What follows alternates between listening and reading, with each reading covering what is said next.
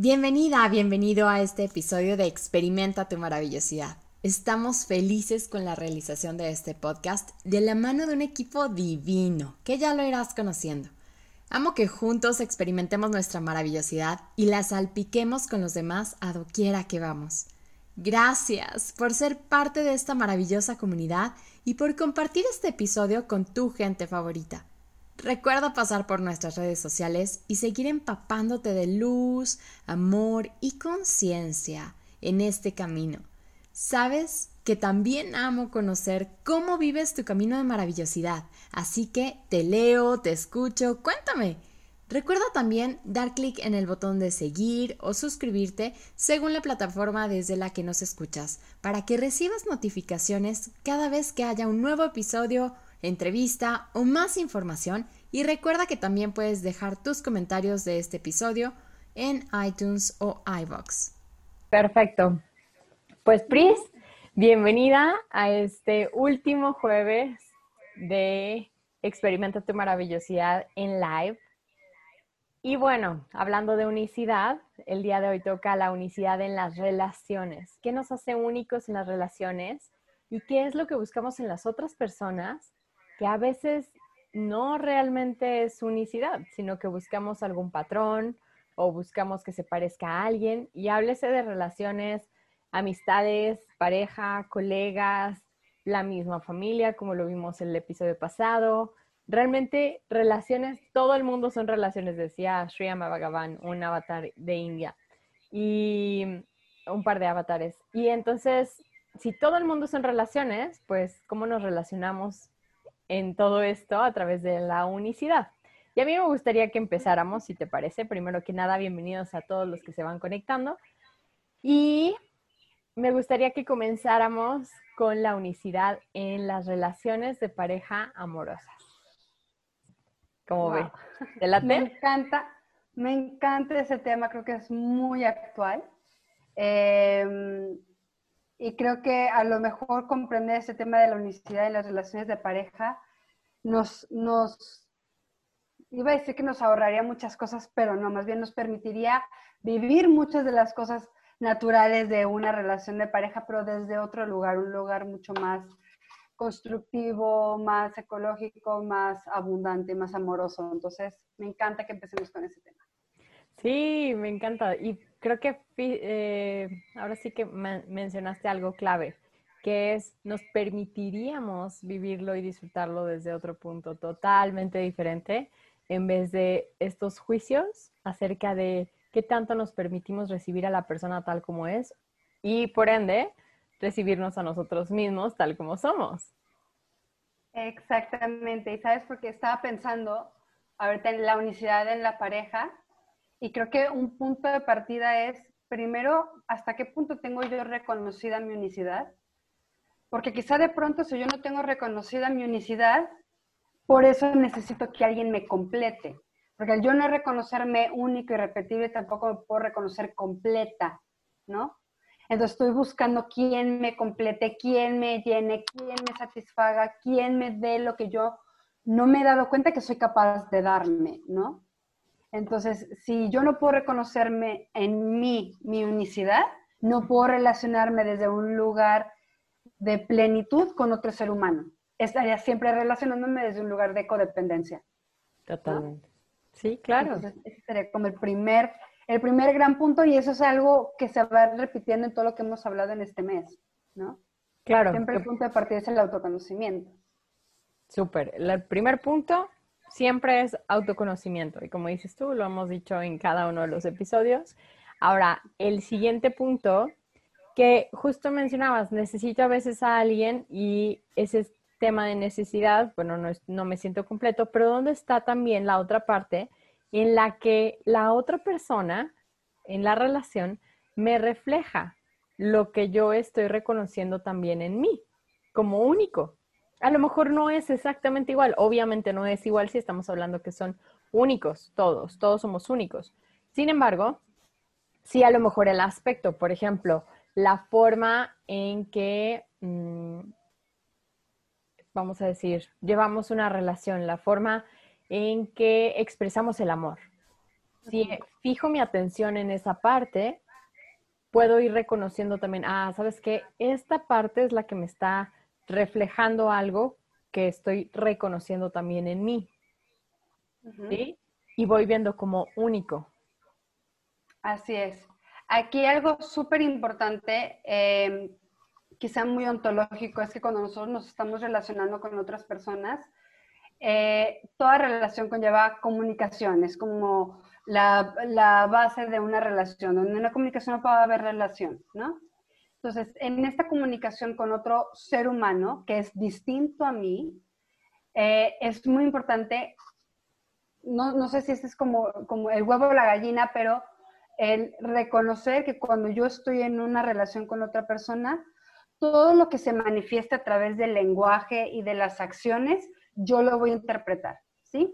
Hay un, eh, no sé si todos acordarán, ¿no? Cuando aprendimos el sistema de comunicación en primaria o en secundaria, nos decían que había un emisor, un receptor, un canal, un lenguaje, ruido, eh, eh, mensaje, etcétera, etcétera, ¿no? Y eso está perfecto y está muy bien y que claro nos lo enseñaron si todos fuéramos sistemas cerrados. El tema es que no somos un sistema cerrado, somos un sistema abierto. Y como sistema, en, esta, en esta ingeniería de la comunicación, viéndolo como un sistema cerrado, la comunicación, digamos que es exitosa cuando el receptor puede repetir lo que el emisor le dijo porque significa que el mensaje llegó completo. Pero ¿qué pasa en una relación interpersonal, no importa si es de pareja, de amistad o con los hijos o con el jefe o con el compañero. Cuando nosotros recibimos un mensaje, nosotros lo interpretamos. Siempre estamos filtrando, siempre estamos interpretando.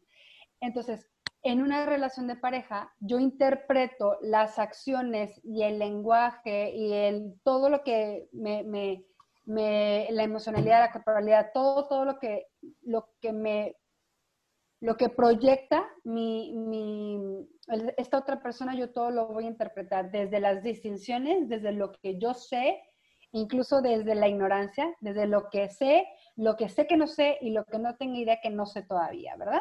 Y desde ahí, desde la ignorancia, desde la mucho poca distinción que tenga, voy a empezar a interpretar. También interpretamos desde nuestras expectativas, lo que yo esperaba que el otro fuera para satisfacer alguna necesidad que yo tengo y las experiencias previas. Como yo ya viví esto y aquí estoy viendo algo que se pueda repetir, entonces yo ya estoy filtrando o yo ya estoy equiparando, yo estoy comparando, yo estoy etiquetando, ¿ok? Entonces, eso es súper importante, porque en una relación de pareja, si yo no tengo reconocida mi unicidad y yo no, yo no llego completa a una relación, ¿ok? Todo este, todo esta eh, eh, interpretación que yo hago en mi relación con otra persona va a venir cargada de que yo necesito que el otro sea de determinada manera o que sea parecido a determinado modelo que yo tengo en mi cabeza que pueda satisfacer las necesidades que yo tengo. ¿Okay? Por eso hablamos de que esta relación es una relación codependiente. ¿okay? Entonces, eh, cuando nosotros entramos en una relación parados en ese lugar, no nada más no podemos reconocer nuestra unicidad y lo que nosotros sí podemos aportar a la relación es que tampoco somos capaces de ver a la otra persona como el ser completo y legítimamente diferente a mí que es. ¿Sí? Entonces, que sea único no significa que va a ser únicamente como yo espero que sea, no tiene que ver con eso. O únicamente para mí. o, únicamente para mí, o únicamente conforme a mis expectativas, o únicamente, no sé, ¿no? o, que, que únicamente sea eso que yo alcanzo a percibir de él. no me acuerdo si lo platicamos aquí, se recuérdame, si les conté la imagen, sí, ¿verdad? De las estatuas de Florencia, las que van como saliendo del mármol. No, no. ¿No? Ah, bueno, e, eso es algo que, me gustaría traer acá. Eh, en Florencia, en la Galería de Florencia, donde está el David, hay un pasillo y hay unas estatuas ahí, ¿verdad? Entonces, si tú ves las estatuas o, alguna persona que no tenga la distinción de la escultura o del trabajo de Miguel Ángel, ve las estatuas y dice, a ese señor se le acabó el tiempo, no las terminó. Porque la parte de abajo parecía ser el bloque de mármol y la parte de arriba es como una persona que parece que está saliendo, ¿no? Entonces parecía que no las terminó, pero en realidad Miguel Ángel las hizo así, a propósito. Y yo no sé si esto es, esto es verídico o si esto es una historia o un mito, una leyenda, no sé, pero que Miguel Ángel esculpía no porque él quisiera poner su imagen en el mármol, sino porque él le quitaba el mármol lo que sobraba para que la esencia de esa escultura que estaba ahí dentro del mármol pudiera salir, ¿ok? Entonces, poder reconocer la unicidad mía y la unicidad de otras personas es reconocer también el, la, la potencialidad de ese mármol. inherente a la otra persona. O como diría Carl Rogers, la tendencia actualizante. ¿sí? Estamos en constante evolución. Y muchas veces, eh, si no entramos en una relación de pareja cargados de expectativas, creyendo que lo mucho o poco que yo haya conocido y que la otra persona se haya mostrado en vulnerabilidad y honestidad conmigo durante el noviazgo, el tiempo que anduvimos quedando, o ahorita en tiempos de pandemia, lo que hablaste por Tinder, Bumble o por donde hables, entre lo que tú conoces y alcanzas a percibir y lo que la otra persona te muestra, tú puedes entrar en una relación creyendo que la persona es así, cuando quizá no sea así y sea más bien tu expectativa por una necesidad que tú tienes, que, quieres que el otro te satisfaga. Pero ahora, la otra que de las monedas es cuando entras a una relación donde los dos han hecho el trabajo personal y de pareja previo para reconocerse, vivirse en integridad, mostrarse en vulnerabilidad. Pero oye, llevas 10 años con esta persona y naturalmente en 10 años va a evolucionar. O sea, si una roca evoluciona y por erosión o por lo que sea, ¿verdad? En 10 años, que un ser humano con esta potencialidad que tiene no lo haga, pues por supuesto que sí. Entonces, también es muy común, y yo creo que a eso es a lo que se referían, ahora lo entiendo mejor, eh, pero creo que es a lo que se referían mis ancestros o las personas en el curso prematrimonial cuando nos decían de, oigan, el primer año está súper cool, los cinco todavía, espérense a los diez. Y yo creo que también mucho tiene que ver con esto, que los dos van evolucionando y que el otro sea único no significa que se va a quedar únicamente como tú crees que es eternamente. También puede evolucionar y eso no le quita lo único que la otra persona es. Y tú puedes evolucionar y no te quita lo único que tú eres. Entonces, reconocer la unicidad del, tuya y del otro es sumamente importante al entrar a una pareja, pero es algo que se tiene que tener presente y se tiene que saber reconocer, apreciar, valorar y poderla mirar mientras va evolucionando la relación. ¿sí? Totalmente. Este, eh, y ese es un entendimiento que fíjate que yo no tenía, o sea, eso es algo que recientemente me empezó a caer y decir, oye, sí es cierto, o sea, como que yo me quedé en la parte del noviazgo y palomita, pero vamos evolucionando también dentro de, de como sea el, el, marco que tú le hayas dado a tu relación, ¿verdad? Ya se queda quedando de novio, de esposo, como tú le pongas. Pero eso también es sumamente importante y creo que ahí también se ve reflejada la unicidad. Claro, y yo...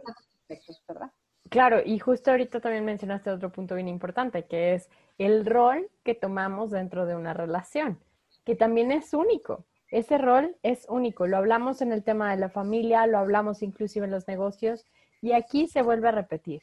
El tema del rol es importante. ¿Cómo quieres jugar el rol? Como hija, ok, hija, el título hija o hijo y en este caso el título novia, novio, esposo, lo que sea, digamos que es el genérico. Pero tú, al tomar ese rol, es la, ahora sí que es quien le da un ADN o quien le da una huella dactilar a ese rol.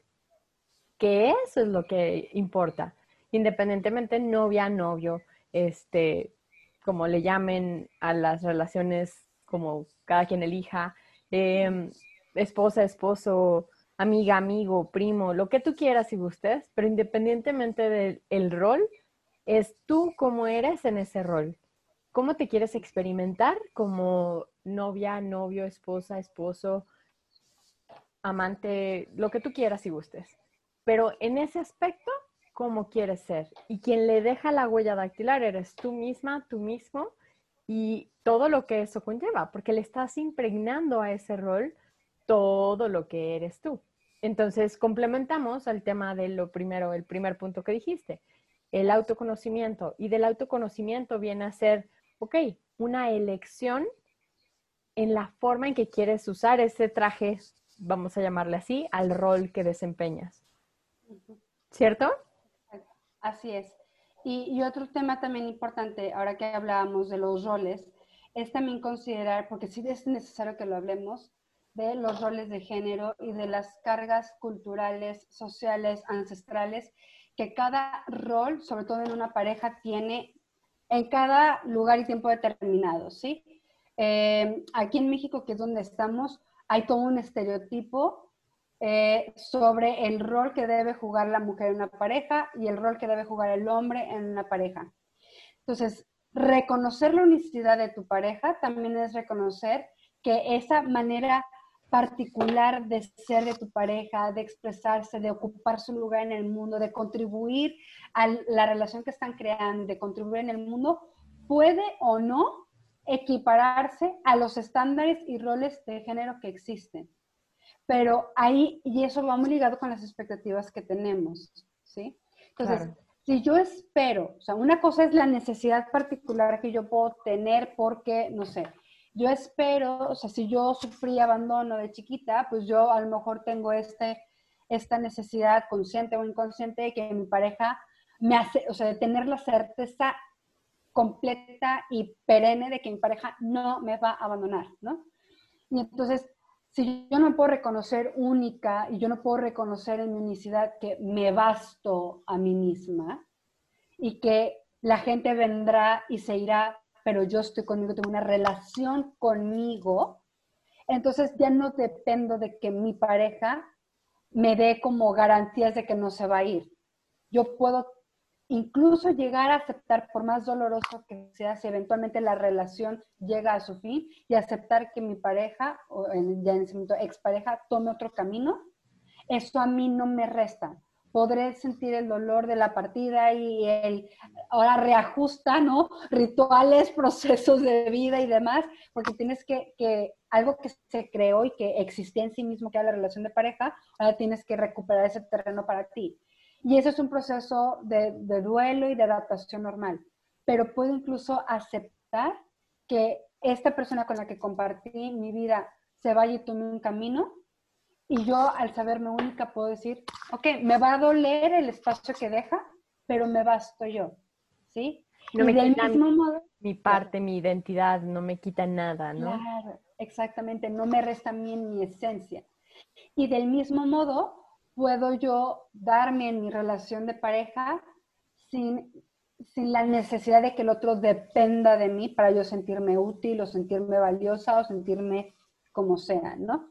Esa es la parte, digamos, interna, emocional que, muchos cargamos y que traemos a la relación de pareja. Y luego está la otra también dentro de las expectativas porque tiene que ver con esos roles de género. Entonces, si yo, si yo tengo esta creencia de que en una pareja la mujer tiene que cumplir determinadas funciones, porque ese es el rol que no sé quién le dio, si mi pareja no cumple según mi expectativa o según el estándar social, mi pareja no cumple con el rol como debería de o como yo creo que debería de, no me privo a mí mismo o a mí misma de reconocer la aportación valiosa y única que mi pareja puede dar a ese rol que está ocupando en esta relación de pareja. ¿sí? Totalmente. Entonces, el tema de la unicidad no es, no es algo idílico, así que, ay, si es que todos somos sónicos e irrepetibles. No, es que se construye cuando estás en la diferencia y en el momento de la diferencia, hoy hablaba de eso en un proceso de coaching, hablaba de eso y me encanta cómo, eh, como una de mis maestras de coaching lo plantea, que podamos disentir, que podamos no estar de acuerdo, que podamos externar nuestros juicios eh, mutuamente sin que eso dañe la relación ni implique atacar el ser del otro. ¿Sí? Totalmente. Y eso que acabas de decir es súper importante, el hecho de esta unicidad, cómo nos va nutriendo a ser cada vez más un regalo para la otra persona y que la otra persona también lo sea para nosotros. Así tal como es, ¿no? En esta aceptación, bueno, por ejemplo, en el caso de Access le llaman esta permisión, el permitirte ser y permitirte recibir a la otra persona tal cual como es, ¿no? Entonces, creo que es eso abarca todo lo que la relación pudiera tener como base. Bueno, además, obviamente, como base también el amor y todo, ¿no? Pero hablando de una buena base para que se vaya construyendo sobre algo sólido, que perdure, es reconocer la unicidad y el regalo mutuo que se da en esta unicidad. Porque entonces te dejas de, estos estratos culturales, podemos llamarle de esta forma, como bien decías, o los roles de género, o lo que eso conlleve, el decir, ah, es que tú debes de cumplir con X y Y para que seas la pareja que X y Y. Y volvemos otra vez a las expectativas. Entonces, bueno, cada momento puedes volver a elegir. Si dicen que cada 10 segundos estamos eligiendo, pues entonces cada momento podemos elegir qué tipo de percepción o de qué forma estamos recibiendo a la pareja desde la unicidad o desde la expectativa y la comparativa. ¿Cierto? Así es. Y aquí podemos, todo lo que, lo que trabajé el día de hoy lo vengo y lo, se los pongo a ustedes de a gratis, fíjense. Algo que podemos hacer, algo que, algo que pueden hacer es, hagan una lista, por ejemplo, con su pareja, ¿no? Hagan una lista de, de lo que creen, opinan o piensan de su pareja, ¿sí? Y, y, y como normalmente lo, lo, articulamos, cuando no somos conscientes de, de nuestros juicios y de la manera en la que nosotros juzgamos o opinamos de otros, es es que no es atento, no es considerada, no es o es muy... no valora este, los detalles. Sí, es que no, no, valora los detalles o es muy, es muy poco agradecida con los detalles, ¿sí? O sea, cuando nos vamos al ser, o sea, mm. juzgo lo que eres, ¿sí? No lo que haces ni lo que tienes o, o lo que careces, sino lo que eres. No eres agradecida, no eres considerado, no eres atento, no eres este, entregada en el hogar, en la pareja, en lo que sea. ¿sí? No eres, estamos calificando el ser de la otra persona. si nosotros podemos darnos cuenta de que la mayoría de nuestros juicios eh, los formulamos en nuestra mente y luego los decimos en las retroalimentaciones, las decimos en términos, es que no eres o no estás siendo, ¿qué estamos diciendo de la otra persona? ¿Cómo vamos a, hacer, ¿Cómo vamos a saber nosotros quién es la otra persona si creemos que solamente nuestra percepción es la verdad absoluta del ser profundo que la otra persona es, ¿no? Entonces, en el momento en que nos damos cuenta que, oye, estoy justo, o sea, mi juicio está yéndose a calificar el ser de la otra persona y me doy cuenta que solamente es mi juicio, es mío. De todos los juicios que nosotros emitimos, el 80% tiene que ver con nuestra percepción, nuestro sentir, nuestro mirar. O nuestra expectativa, nuestra distinción o nuestra experiencia previa. Y el 20% es de la otra persona. Si yo puedo reconocer eso, entonces puedo darme cuenta que lo que yo veo en tus acciones reflejan esto. Lo que yo percibo en ti es esto. Lo que yo siento cuando tú dices esto es tal, ¿sí? Me hago cargo de eso. Y entonces cuando yo separo el ser del otro, de mi percepción y reconozco que no son lo mismo, entonces se abre una pequeña ventana de, bueno, si lo que yo percibo del otro no necesariamente es quien el otro es, entonces, ¿quién es el otro? Y esa pequeña ventana de, oye, te quiero conocer, te saca de tu juicio y te sitúa en un estado de posibilidades donde genuinamente, con curiosidad sabia, puedes entrar a esta relación para conocer quién es el otro y conocer en quién se ha convertido el otro después de 10 años de relación, porque tiene esta tendencia actualizante, ¿sí? Y, tiene todo el derecho de ser distinto a mí. Exacto, y dice Susi, nuestras creencias, totalmente, también nuestras creencias y todo lo que se implica. Ahora, esto es relaciones de pareja, relaciones de amistad, porque cuántas amistades no se rompen precisamente por esta sensación de expectativas, juicios y toda la percepción que tenemos para con la otra persona y viceversa, ¿no? Nuevamente, reitero, ¿qué rol estamos jugando? ¿Cómo queremos ser ese tipo de amistad? ¿Cómo queremos experimentarnos como tal de manera única, sin querer a como adaptarnos a caber como en estos, como los juegos de los niños, ¿no? Que le metes y es cuadrito en el cuadrito, círculo en el círculo, triángulo en el triángulo. Bueno, aquí no, no puede ser así. E independientemente de la sociedad, creo que en la medida en que más nos permitamos ser nosotros mismos de manera única e inigualable, es en la medida en que los demás también dicen, pues así es esa persona, pues bueno. Y está esta aceptación que si tú la tienes contigo, también la, vas la van teniendo contigo, porque viene siendo un reflejo. Y no deja de serlo, ¿cierto? Exactamente. Entonces, Dime, dime. No, que, que, entonces nos abrimos a la posibilidad de que eh, mi pareja no está para completarme, está para que compartamos y co-creemos una etapa de nuestra vida, la, en la duración que ésta tenga. ¿sí?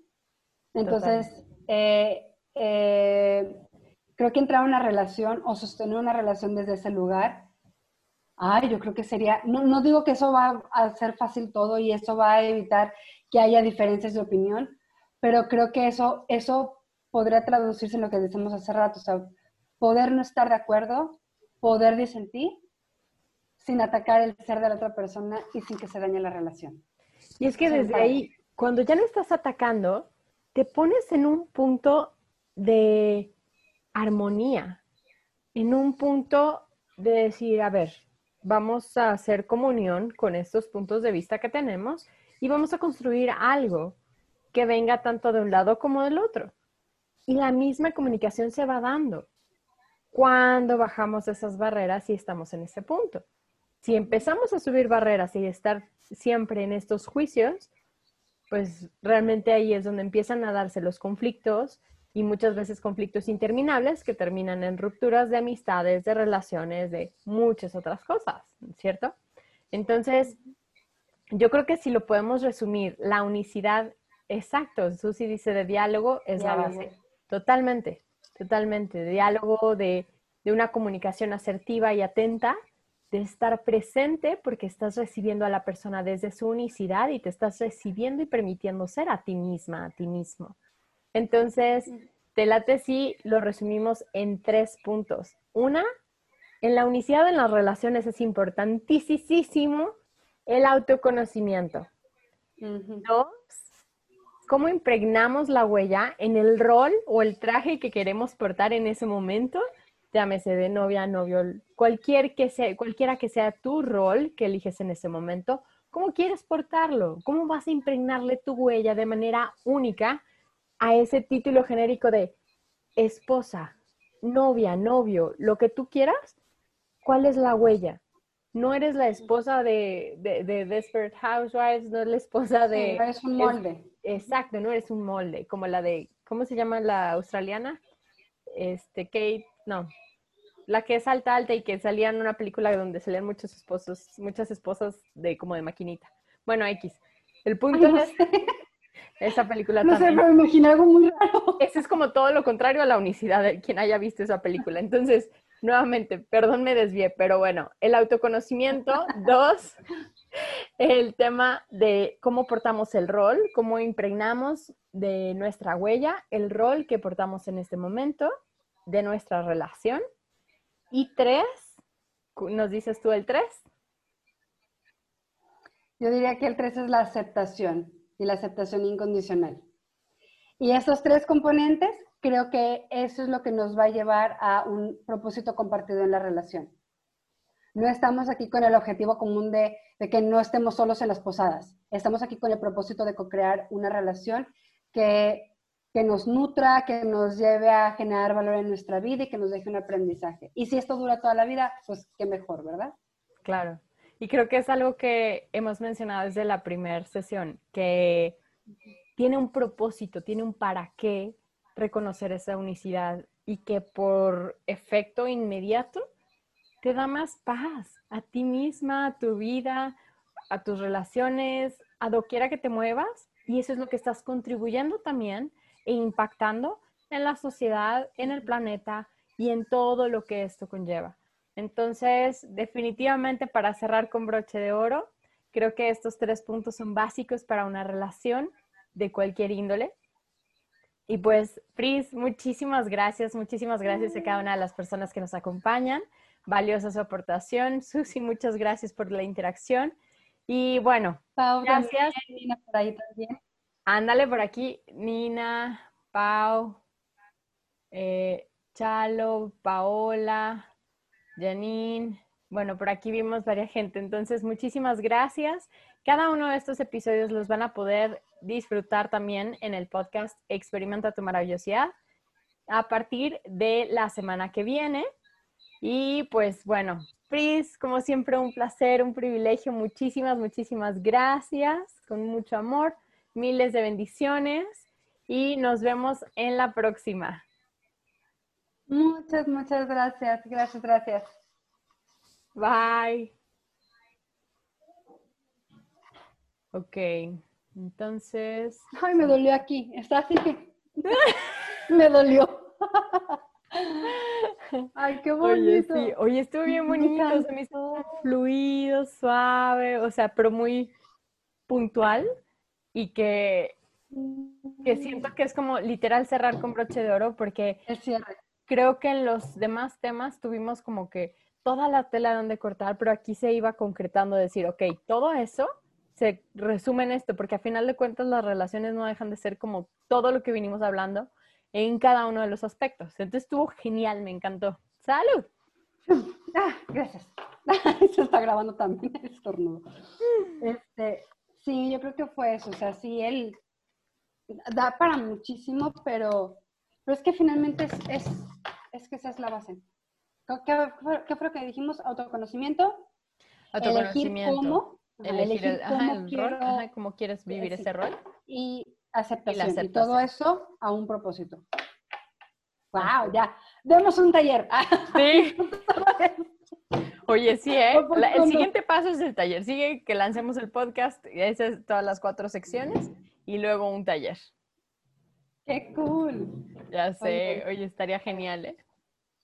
Oye, aparte quedó súper bien, súper bien con, con que tengo coaching colectivo antes, porque la verdad es que yo no tenía pensado hablar de ese tema de los juicios, pero, pero justo hoy, literal, es que no es broma, desde ayer y hoy que estamos trabajando el tema de juicios, todos han salido de mi juicio con mi pareja, todos, o sea, no hay persona, o sea, hombre o mujer que dice, ¿y con quién vas a trabajar el tema de los juicios? Con mi pareja. Y yo, ¿qué está pasando?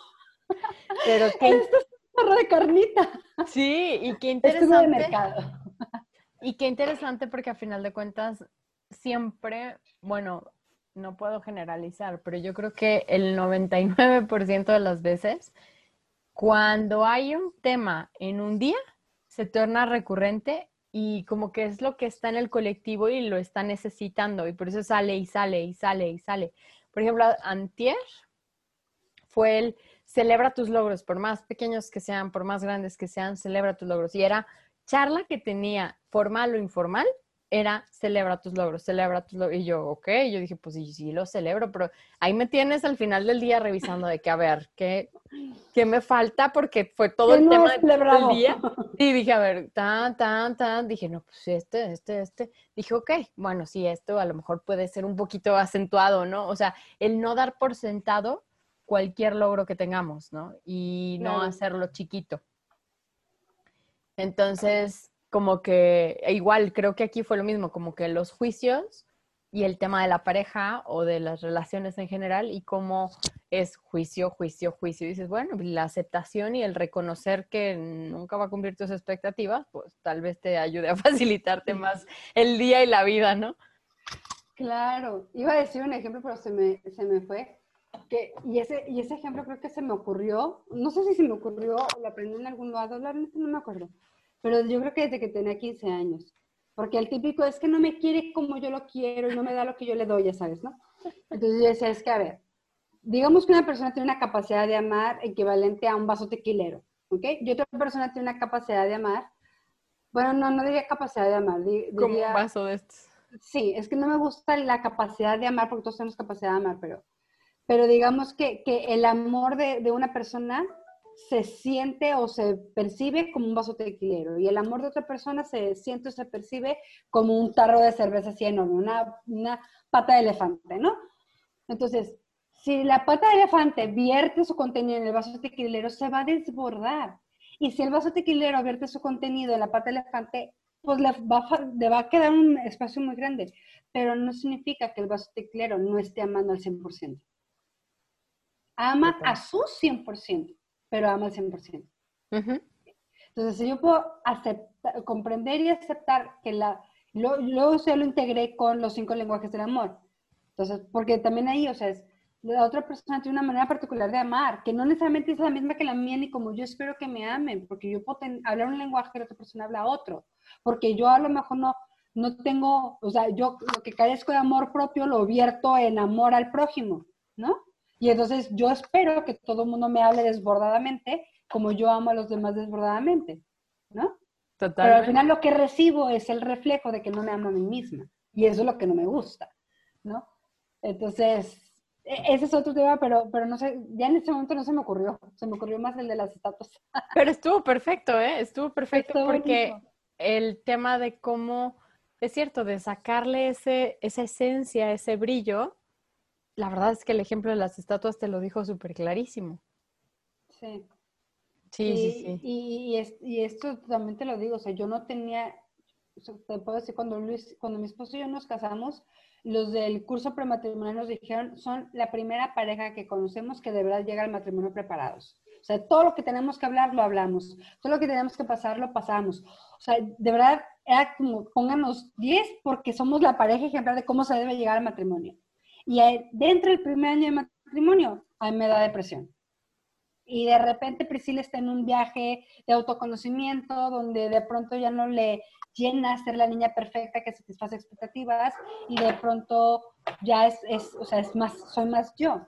Pero la yo que soy, pues sí tiene un poquitito de diferencia, sobre todo en la parte del perfeccionismo, con la que se casó. Entonces, y, y, la parte mía que va evolucionando y la parte de él que va evolucionando, pareciera que estamos evolucionando así pareciera. Yo creo que, y creemos que no, simplemente es así como tuvimos que, tuvimos que conocernos, conquistarnos, enamorarnos de las versiones de nosotros que éramos en 2011, eso mismo tenemos que hacer con la versión de nosotros del 2020, ¿sí? Pero si lo, si lo hacemos fuera del juicio y más desde la aceptación incondicional del otro, este, y menos de lo que yo espero y más de lo que el otro es, puedo descubrir esa unicidad que siempre está presente, que es de la que me enamoré. Nada más que ahorita, entre tanto juicio, no veo nada, pues pura maleza, ¿no? Pero esa parte yo no la, no la tenía clara. O sea, para mí era como, si yo llego al matrimonio bien, ya la hice. Pues no. no o sorpresa. O sorpresa, ¿no? Entonces, pero eso es, es, en ese ando ahorita.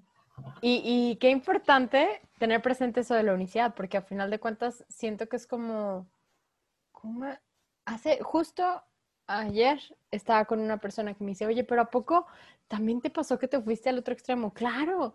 Le dije, mientras estás conociéndote, mientras estás viviendo ese proceso, te vas de aquí como péndulo, de aquí hasta acá. Exacto. Y luego ya te vas acomodando y dices, ah, ok, ok, ni tan acá ni tan acá. O sea, aquí puedo estar bien. Sí, sí, perfecto. Pero para poder llegar a eso, le digo, ¿cómo vas a saber que aquí está bien si no conoces este otro extremo?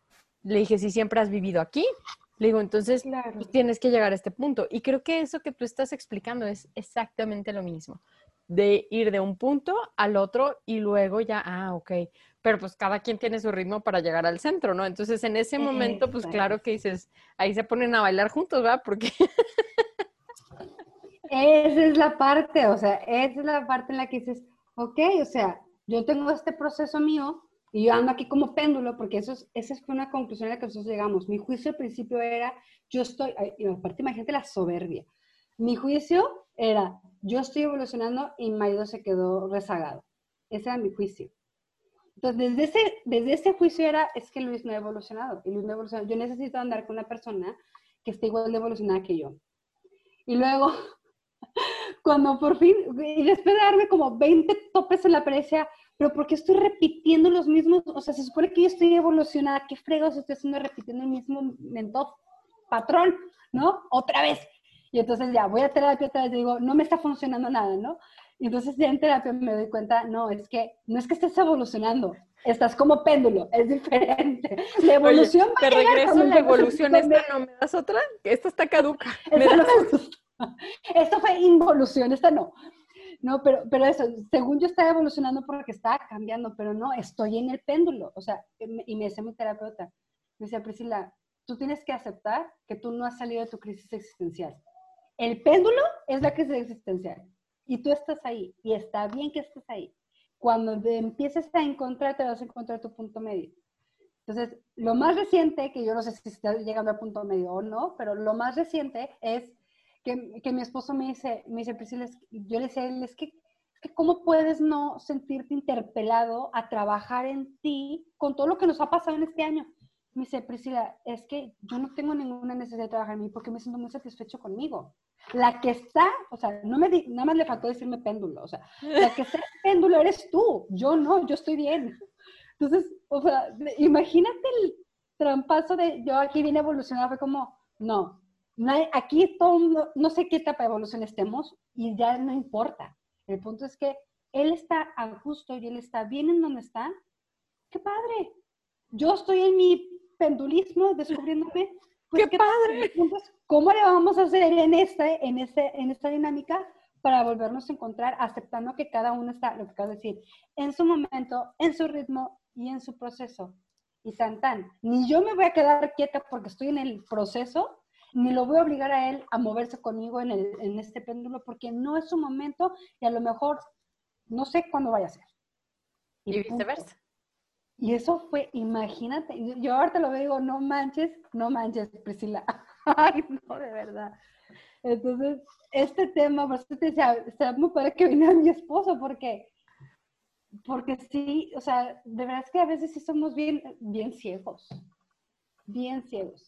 Y es el ego y la soberbia lo que nos, nos doblan la vista, ¿no? Porque, porque tú que prácticamente todo lo que les dije hoy es lo que estoy trabajando.